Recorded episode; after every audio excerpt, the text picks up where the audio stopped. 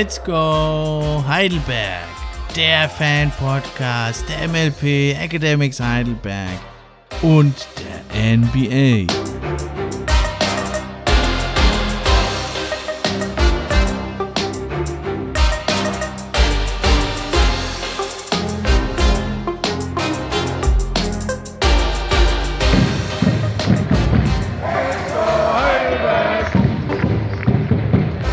Infos, Stats, Facts und Meinungen rund um die Jungs vom Neckar. Für echte Fans, von echten Fans gemacht.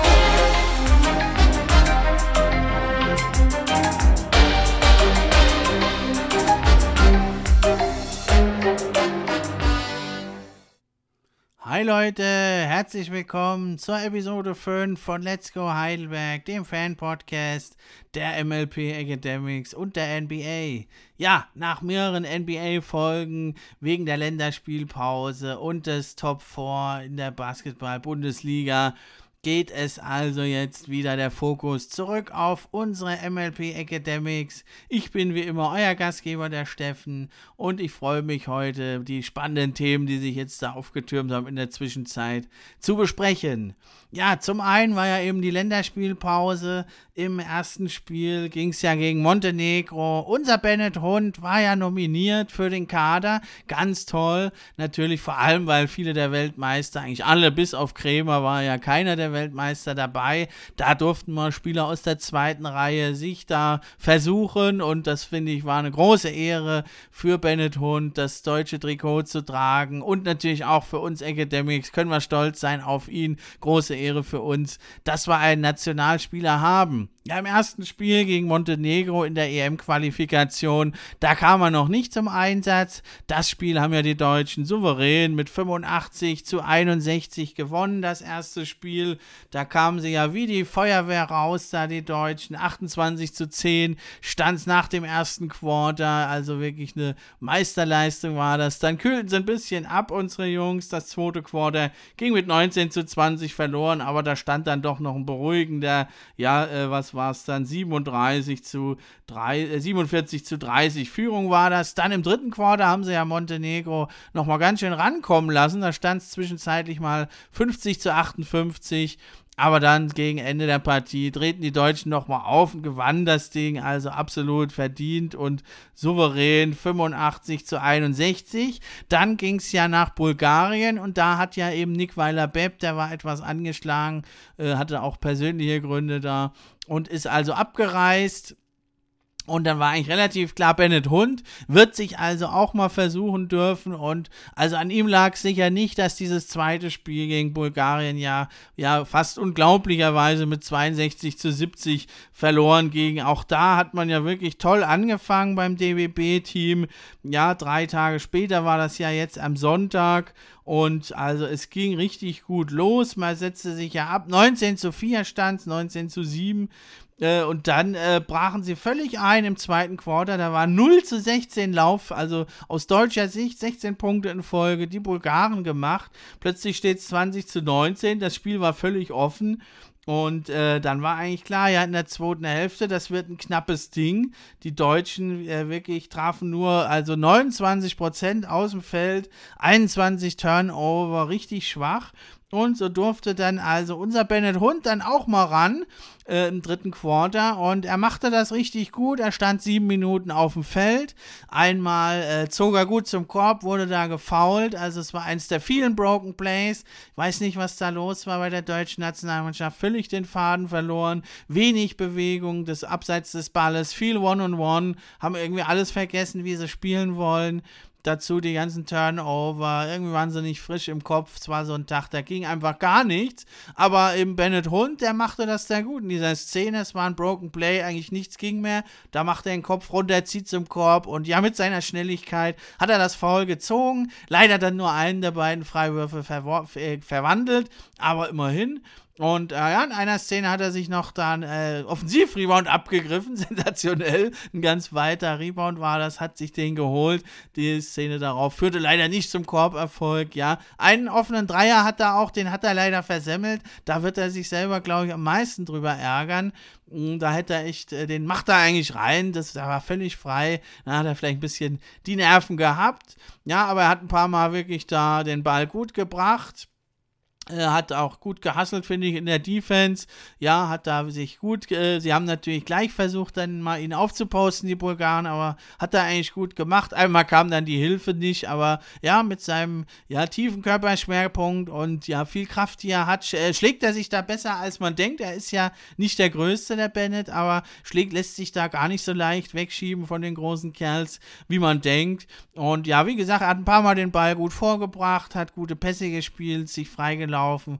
Also finde ich, war ein richtig guter Einsatz da in sieben Minuten. Vielleicht darf er ja im November, ist das nächste Fenster in der Qualifikation. Vielleicht darf er da sich nochmal versuchen. Also jedenfalls an seiner Leistung lag es nicht. Und also eine richtig tolle Sache.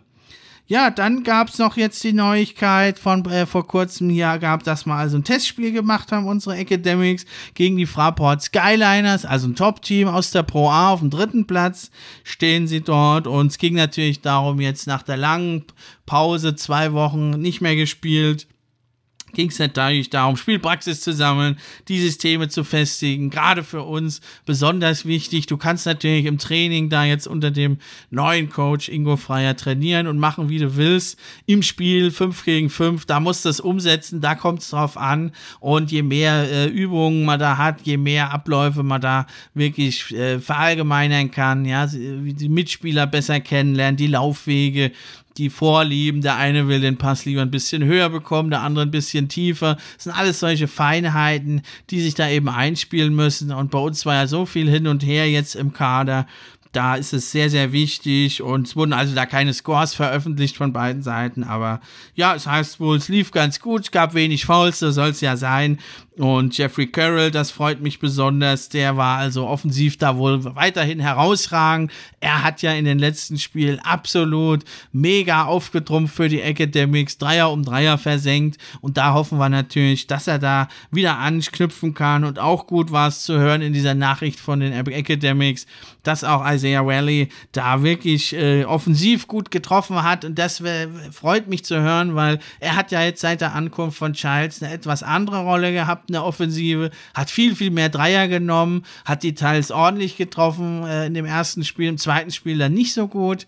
Ja, da ist es wichtig, da wird es uns wirklich zu wünschen, das wäre Big Time für uns, wenn Wally da regelmäßig vielleicht da 38, 40 Prozent Dreier treffen könnte bei vier, fünf Versuchen. Das wäre super, dann wäre mehr Platz für Childs da an den Körben in der Zone zu wüten und das stimmt mich also wirklich positiv im Hinblick auf unser nächstes Spiel. Und das ist ja, so habe ich die Episode auch genannt, das Schicksalsspiel in Göttingen. Ja, da geht es ja wirklich um alles für uns gegen die BG Göttingen. Und warum es das so ein Schicksalsspiel ist für die MLP Academics, dazu mehr nach einer kurzen Pause.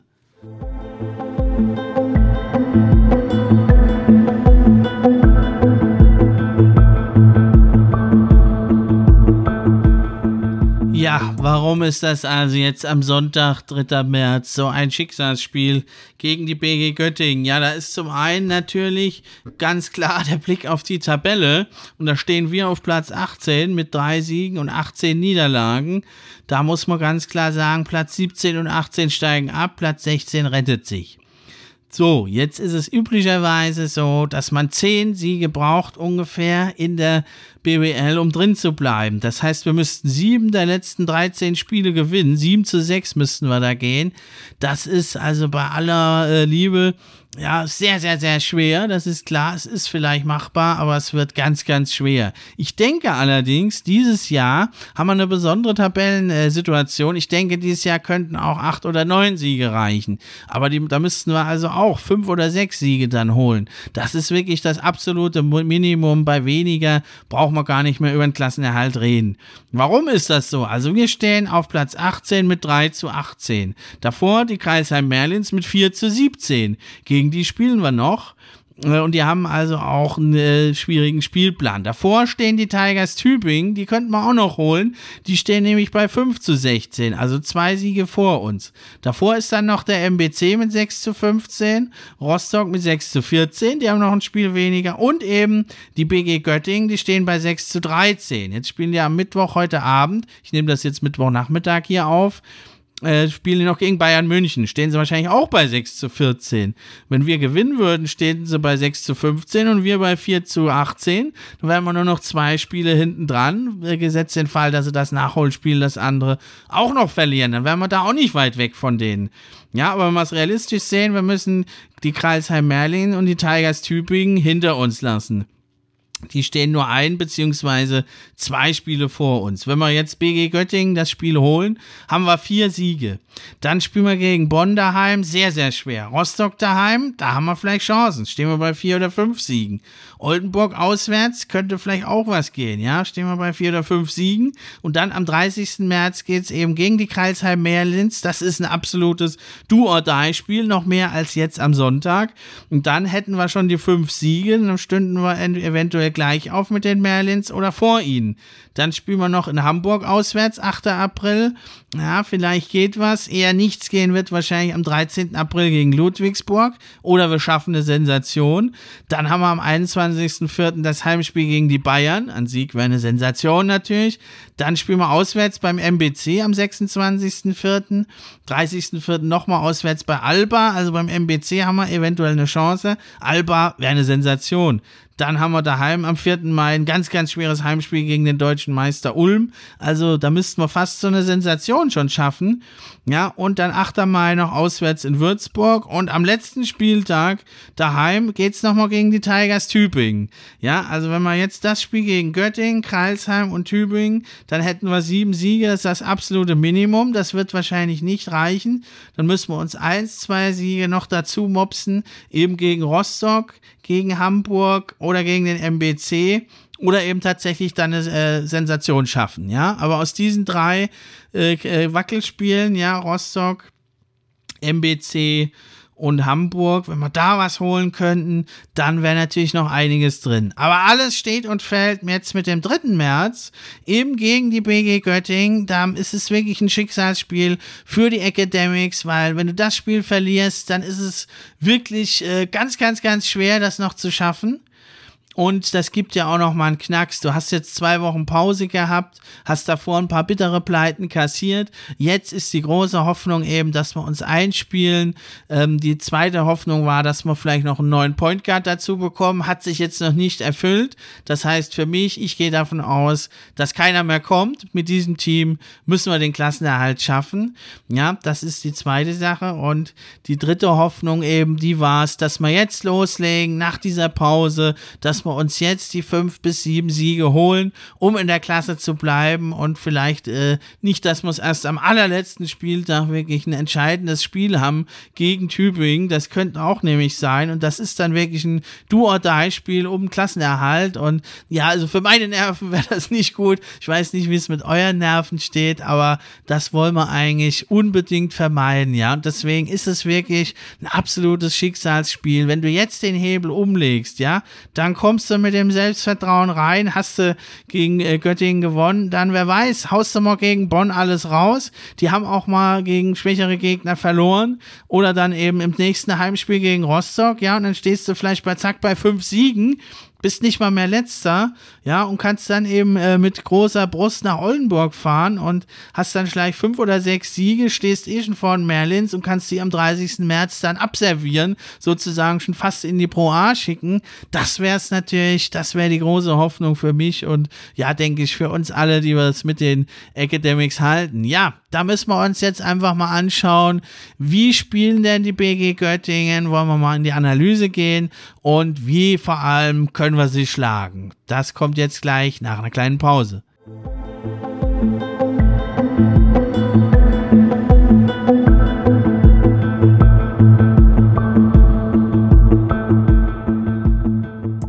Ja, was für ein Gegner erwartet uns da also mit der BG Göttingen? Es ist ein tiefes Team.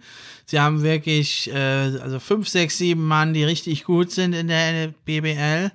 Allerdings David de Julius ragt da nochmal heraus, den haben sie nachverpflichtet. Der hat jetzt erst fünf Spiele zwar gemacht und der ist aber der einzige Spieler im Kader der BG Göttingen, der ein positives Plus-Minus hat. Also in seinen Minuten, da schlagen sie den Gegner. Und ja, die BG Göttingen, die haben eine sehr wechselhafte Saison, die haben international auch gespielt, haben da einige Siege sogar geholt, ein bisschen überraschend, sind jetzt allerdings ausgeschieden. Ja, ist, äh, äh das äh, Hinspiel in Heidelberg, das haben wir mit 109 zu 113 verloren. Das war ja echt ein Schocker. Da hätten wir wirklich in der Verlängerung das Ding eigentlich gewinnen können, gewinnen müssen. Ja, sei es drum, wir haben es nicht geschafft, zeigt aber, wir sind auf Augenhöhe mit der BG Göttingen. Ja, sie haben vor allem die Teams aus dem Keller geschlagen. Da haben sie noch einen guten Sieg gegen Bamberg geholt. Allerdings gegen die Top-Teams, ja, also äh, selbst gegen Braunschweig, äh, Ludwigsburg, Ulm, aber auch Oldenburg gab es ziemliche Klatschen. 20, 30 Punkte haben sie da auf die Mütze gekriegt. Deswegen haben sie auch eben nochmal nachgerüstet jetzt. Sehr erfolgreich mit David de Julius. Ein Mann, den hätten wir sehr gerne bei uns, glaube ich, auch auf Point Guard. Ja, und zuletzt haben sie also diesem Schema also auch folgend gegen den Keller Hui, gegen die äh, etwas besser platzierten Teams oder eigentlich auch schon gegen die Teams im Mittelfeld Pfui, haben sie also Tübingen 101 zu 70 geschlagen, uns da schützende Hilfe gegeben haben aber auch mit 85 zu 108 gegen Alba verloren. Deswegen denke ich, werden sie jetzt am Mittwoch gegen Bayern München das wahrscheinlich auch relativ deutlich verlieren. Alles andere wäre eine große Überraschung. Ja, sie haben wechselhaften Saisonverlauf, sie haben einen sehr schweren Spielplan, schwerer als unserer, würde ich sagen. Also wenn es ganz schlecht läuft für Göttingen und wir das Spiel ziehen, dann könnten wir die vielleicht da auch noch ein bisschen runterziehen und sie in den Abstiegskampf verwickeln. Ja, was ist es für ein Team? Die haben einen ganz eigenen Spielstil. Die sind also nämlich richtig ein Offensivmonster. Defensiv allerdings sind sie total anfällig. Ja, also es ist schon äh, eklatant, was da wirklich auffällt. Ja, sie haben ein Offensive Rating von 116,3. Das ist richtig stark. Da stehen sie auf Platz 8 in der BBL. Äh, wir stehen da nur bei 106,3, also 10 Punkte machen wir da weniger pro 100 Possessions. Stehen wir auf Platz 17. Allerdings beim Defensiv-Rating, da ist die BG Göttingen ja abgeschlagener Letzter. 126,5 Punkte pro 100 Possessions lassen sie dazu. Also stehen sie abgeschlagen auf dem letzten Platz, sind noch zwei Punkte mehr als unsere Academics. Und ja, pro Spiel machen die 90, über 90 Punkte, 90,9 Punkte, ganz weit vorne sind sie mit dabei. Und das wird also auch ein Key werden, da sie zu schlagen. Ja, und da bin ich jetzt also wirklich auch schon bei den Spielern. Sie haben eine ganz klare Starting Five, hat sich da jetzt bei ihnen entwickelt. Das ist zum einen David de Julius, ja, der nachverpflichtete Spieler, richtig stark. Und äh, der zweite Guard ist Umoja Gibson, auch einer, der jederzeit hier 15, 20 Punkte, 8 Assists oder so geben kann. Das ein richtig starker Spieler. Und da ist allerdings, muss man sagen, ein kleiner Vorteil für uns, dass die beide nicht so groß sind. Also David de Julius ist 1,80 Meter. Ja, da könnte also durchaus Bennett Hund äh, mal, hat er mal keine äh, Größenprobleme. Und auch Umoja Gibson ist nur 1,83 oder 1,85. Das heißt, gegen Lassisi äh, hat er da keine Größenvorteile. Und das ist also nämlich wirklich eins der absoluten Key-Matchups, was wir gewinnen müssen, ja, weil die BG Göttingen die garantiert, äh, generiert wirklich einen ganz großen Teil ihrer Punkte eben auf dem Flügel.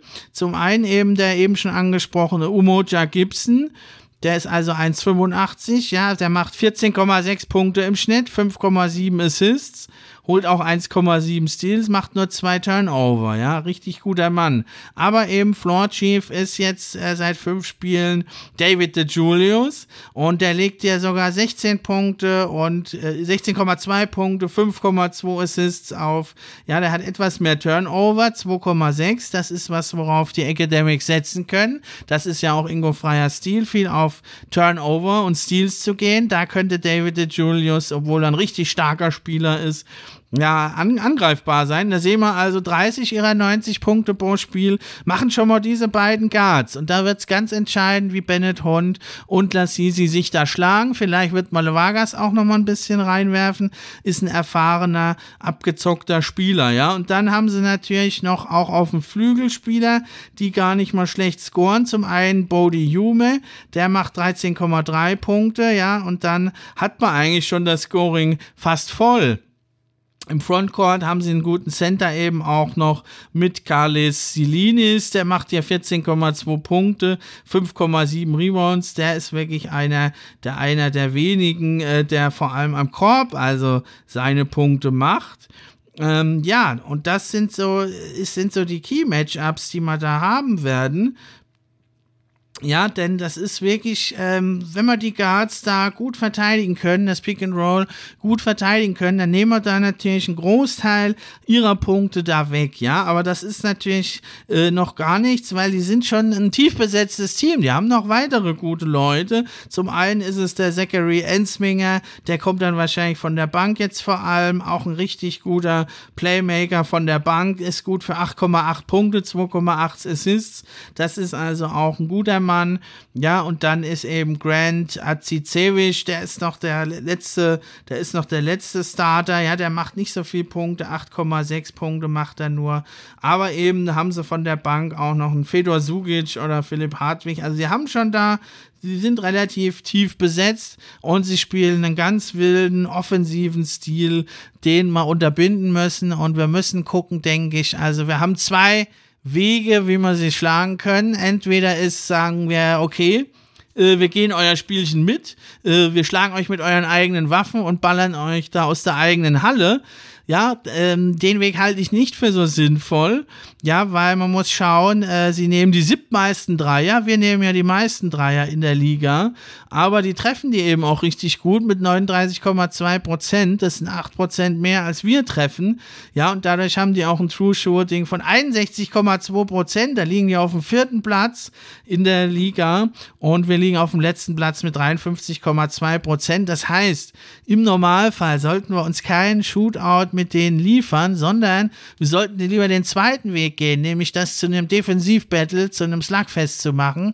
Und da, denke ich, haben wir doch mit unseren Spielern äh, denke ich, Vorteile, ja, weil wenn wir die Guard-Minuten einigermaßen ausgeglichen halten oder vielleicht ja sogar für uns entscheiden können, die David de Julius Minuten, ja, dann, äh, also wenn wir auf Guard da äh, etwa uns die Waage halten und nicht total outgescored werden auf den Guard-Positionen, dann können wir die packen. Wir haben nämlich einen Frontcourt, denke ich, ja, mit Wally, mit Childs und äh, mit Jeffrey Carroll, der zuletzt in fantastischer Form ist, haben wir, glaube ich, nämlich die Vorteile. Ja, also entschieden wird das Spiel, denke ich, auf Guard, auf Frontcourt. Da haben wir gewisse Vorteile. Schauen wir doch jetzt nochmal ganz genau hin. Ich habe nämlich mal sieben Keys to the Game, habe ich mir rausgesucht. Sieben Schlüsselpunkte. Wenn wir da die meisten für uns entscheiden, dann können wir das Ding holen. Okay, ja, also Nummer eins von meinen sieben Keys to the Game, das ist eigentlich eine absolut entscheidende, ist, wir müssen die Göttinger unter 85 Punkte halten, nur dann können wir sie schlagen. Die machen nämlich 90,9 Punkte pro Spiel die Göttinger.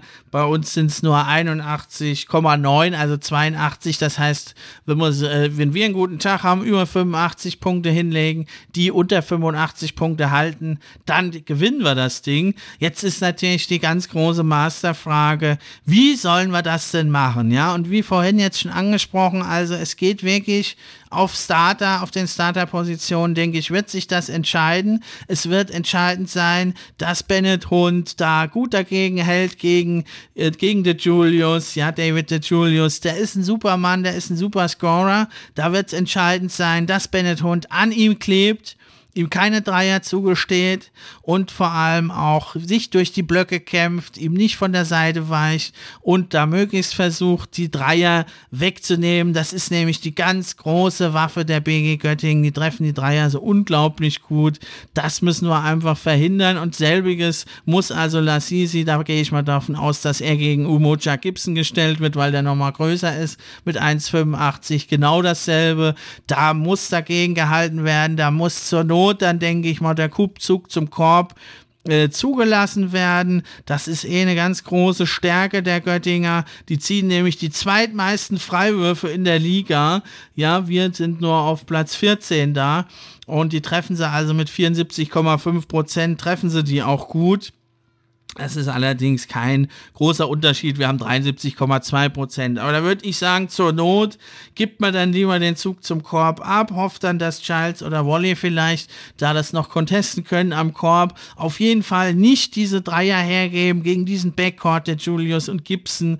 Ja, also auch die anderen Spieler sind da gefährlich. Schauen wir es uns wirklich mal an. Aus der rechten Corner, da treffen die diese Saison 25 von 51 Dreiern. Das sind 49 Prozent. Prozent. Das ist besser als alle anderen Teams in der Liga. Es sind allerdings auch nur knapp drei Versuche. Da gilt es aber wirklich, diese Corner-Dreier, diese offenen Corner-Dreier, wirklich zu nicht äh, herzugeben. Ja, das ist schon mein zwei, mein dritter Punkt dann eben jetzt. Ne? Das Guard-Matchup, der zweite, unter 85 Punkte halten der erste und der dritte ist es keine offenen Dreier aus der Corner, denn aus der linken Corner sieht es nicht viel anders aus. Da haben sie 28 von 72 getroffen diese Saison für 39 Prozent. Also auch da sind sie im äh, Top-Drittel der Liga und machen da auch vier Versuche pro Spiel. Ja, aber auch die anderen Positionen, also halb links links, eine halb rechts. Da sind sie bärenstark. Halb links treffen sie 39 Prozent und 38 Prozent rechts. Und sie nehmen da wirklich auch sehr viele Würfe. Also sind neun Versuche von links und sieben Versuche von sechs. Das sind 16 Dreier, die sie von links und rechts äh, äh, des Zentrums an der Dreierlinie nehmen und die treffen sie also richtig stark. Da sind sie bei ca. 80 Prozent aller Teams sind da nicht so gut wie Göttingen. Also sie sind im oberen Viertel, vielleicht sogar im oberen Fünftel könnte man sagen, top in der Liga und auch direkt an der Birne. Da treffen sie also auch krasse 36,4 Prozent. Das sind also auch, da sind sie auch im, äh, im Top zwei Dritteln und auch mit einer hohen Volume, also auch nochmal 5,6 diese Dreier, die musst du aus, äh, also wirklich die aus der Corner, die offenen, die musst du verhindern und die anderen musst du möglichst erschweren. Ganz wegnehmen wirst du die nicht können, aber das möglichst zu reduzieren, möglichst viel zu contesten, über die Blöcke rüber zu kämpfen, dran zu bleiben und ganz zur Not, denke ich, ist es besser, dann den Zug zum Korb abzugeben. Das ist natürlich ein Stilmittel der BG Göttingen. Die treffen dann erstmal ein paar Dreier, dann kommt die Defense näher dran, vercontestet, ja, und dann ist der Zug zum Korb frei und da, wenn du da eine schöne Mischung hast, dann weiß der Gegner natürlich nicht, was er machen soll. Das wird ganz, ganz schwer. Also die Midrange ist zu vernachlässigen, da sind sie nicht schlecht, aber am Korb muss man sagen, ja, links und rechts vom Korb, da sind sie noch so im Ligaschnitt, aber direkt unter dem Korb, da treffen sie also nur 59,1 Prozent. Das ist durchschnittlich, das ist auch eine recht kleine Volume. Das heißt, der direkte Zug zum Korb, den suchen sie eigentlich nicht. Sie gehen dann doch meistens in die Midrange Midrange oder eben links und rechts vom Korb schließen sie ab, aber direkt am Korb sind sie nicht gut. Und da äh, wird es dann eben ganz entscheidend sein, zum einen eben unsere Guards, Hundler, Sisi, aber auch Vargas, wie schlagen sie sich dagegen? De Julius und Gibson. Und aber auch unsere Big Men eben, Volley, und aber eben auch Childs müssen da wirklich gucken, dass sie wirklich beide Gegenspieler im Blick behalten, dass sie nicht permanent die, die Rolls zum Korb abgeben. Da lauert dann nämlich, nämlich immer natürlich Salin, äh, Silinis, der ist äh, sehr abgezockt da abzuschließen in Korbnähe. Ja, aber da haben wir, denke ich, athletische Vorteile mit Charles und Wally und auch eben Carroll, der ist ja auch ein Top-Defender und da eben dann sich richtig zu positionieren, das Pick and Roll gut zu verteidigen, eben Lassisi und Hund in Zusammenarbeit dann eben mit ähm, eben welch, welcher Guard, äh, welcher Big Man ist es dann eben ist Charles oder Wally. Wally ist da, denke ich, sogar noch schneller. Charles sollte mal gucken, wenn möglich, dass man ihn irgendwie besser in Korbnähe parken, wenn möglich, aber eben Jeffrey Carroll der kann da natürlich mit seiner Länge, Schnelligkeit auch gut mitverteidigen oder eben dann in den Passwegen wildern. Das ist da also was, äh, was kein Problem ist eigentlich bei der BG Göttingen. Da stehen sie auf Platz 11 bei den Turnovern. Da sind wir besser. Da stehen wir auf Platz 9, aber das sind kaum Unterschiede da wird es eben einfach drauf ankommen, diese Offensivmaschine irgendwie zu stoppen und dann eben selber dagegen schnell im Tempo Gegenschlag drauf zu hauen. Und da sehe ich uns aber gut positioniert. Das wird, denke ich, natürlich auch das sein, was Ingo Freier äh, trainiert haben wird jetzt in der Defense. Ja, wie muss ich da mich bewegen? Wie muss ich rotieren, wenn mein äh, Mitspieler überlaufen wurde? Wer geht wohin? Um dann eben diese ganz, ganz, ganz gefährlichen offenen Dreier aus der Corner, die dann oft kreiert werden durch so ein Pick and Roll. Ja, es ist, muss gar nicht immer unbedingt im Pick and Roll sein, dass der ballführende Spieler oder eben der, der den Block stellt, dass die äh, die Empfänger sind, sondern eben der Kickout erfolgt dann gerne in die Corner. Das ist ein ganz typisches Spielmittel, Stilmittel der BG Göttingen. Und so kreieren sie da natürlich auch ihre tollen Corner-Dreier oder eben auch die Dreier weiter hinten diese ja einfach so überragend treffen. Und da dürfen wir uns absolut keine Blöße geben. Und das ist also wirklich hier der dritte Key to the Game, also unter 85 Punkte halten, die Defense gegen die Guards und die keine offenen Dreier aus der Corner und möglichst viele contestete Dreier nur zulassen von eben weiter hinten. Ja, wie können wir das erreichen? Das ist mein Punkt 4. Wir müssen über die Blocke uns drüber kämpfen. Wir dürfen also keine wirklich einfachen Punkte abgeben. Wir müssen immer da clever uns bewegen im Raum und irgendwie das schaffen. Die Rotation, die Hilfe muss erfolgen folgen. Ja, heute wird es also nicht der Fall sein, dass auch versucht wird aufzuposten gegen Hund oder gegen sonst wen. Die bewegen viel den Ball, die laufen viele Pick and Rolls und wollen dadurch ihre Dreier kreieren.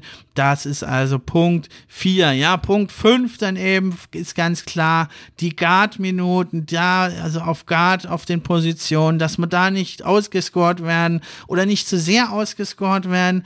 Dann können wir nämlich eben die Vorteile, die wir haben im Frontcourt. Wir sind athletischerer Frontcourt mit Childs.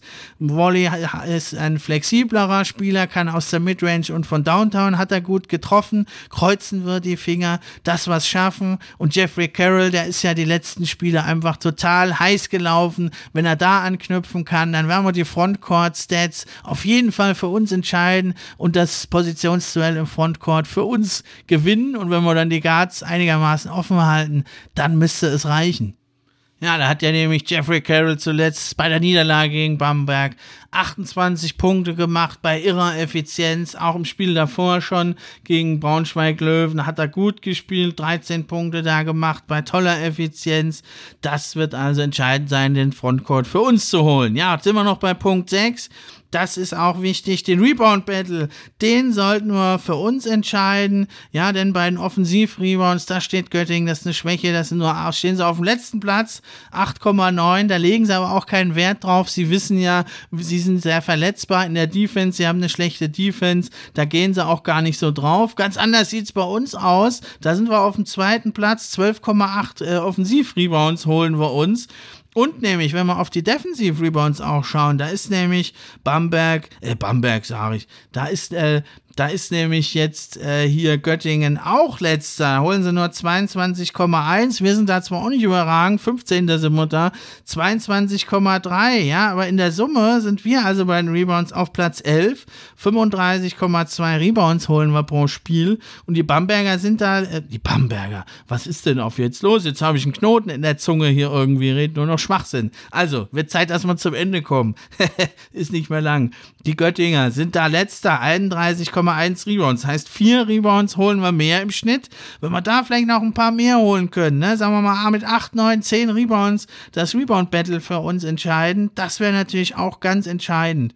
Ja, und Punkt 7 ist ganz entscheidend. Die Julius-Minuten, die müssen wir möglichst ausgeglichen halten oder eben sogar für uns entscheiden. Dann ist der Drops gelutscht, denke ich. Ja, wenn wir die, Julius-Minuten ein bisschen negativ sind, ist auch okay. Dann müssen wir einfach die Minuten gewinnen, die ja auf der Bank ist. Das, denke ich, können wir schaffen. Unsere Bank ja jetzt zuletzt auch verbessert. Also, wenn ich da denke an Kessen, Würzner, haben alle zuletzt gut gespielt. Abu Kijab war ein bisschen in der Krise, aber ich denke, der ist wirklich einer, auch mit seiner Athletik kann er sehr gut da die schwache Defense wirklich der Gegner aus Göttingen angreifen.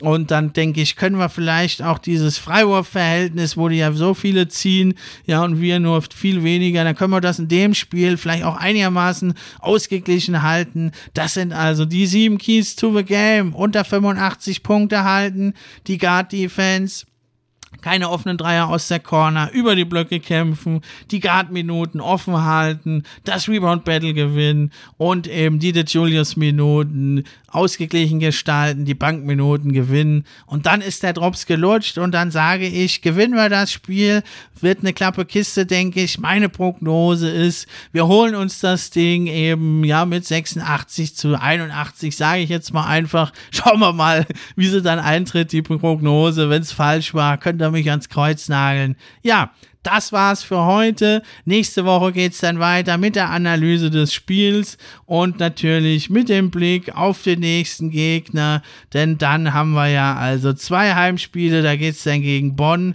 am 10. März ist das dann am Sonntag auch wieder, also jetzt am Sonntag, 3. März, 15.30 Uhr, auswärts gegen Göttingen. Dann haben wir ja zwei Heimspiele in Folge, Sonntag, 10. März, 15.30 Uhr gegen Bonn. Vielleicht gibt es ja eine Sensation, wer weiß. Und dann aber am 16.3., 18.30 Uhr, das wird nochmal eine heiße Kiste, denke ich, Freitagabend äh, da wollen wir gucken, dass wir vielleicht Rostock, die Seawolves da ärgern können. Das wäre ein dickes Ding. Und vielleicht haben wir dann wirklich in, nach diesen nächsten drei Spielen schon zwei Siege mehr auf dem Konto und stehen dann vielleicht nicht mehr auf dem letzten Platz und vielleicht ja dann sogar schon fast nicht mehr auf dem Abstiegsplatz. Das wäre natürlich ein Traum. Also, wenn es euch gefallen hat, die Episode, ja, teilt das, erzählt es euren Freunden, teilt die Posts bei Social Media oder schickt es einfach auch mal einem, den, für den es interessant sein könnte. Und wenn ihr richtig viel Zeit habt, schreibt eine positive Rezension. Auch das hilft, hier mehr Fans der MLP Academics Heidelberg zu erreichen. Das war's, macht's gut, ich bin raus.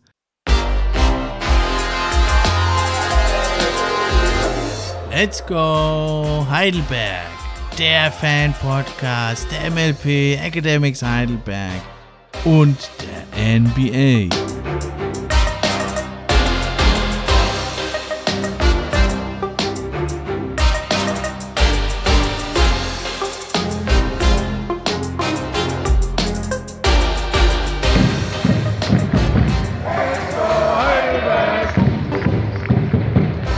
Infos, Stats, Facts und Meinungen rund um die Jungs vom Neckar. Für echte Fans, von echten Fans gemacht.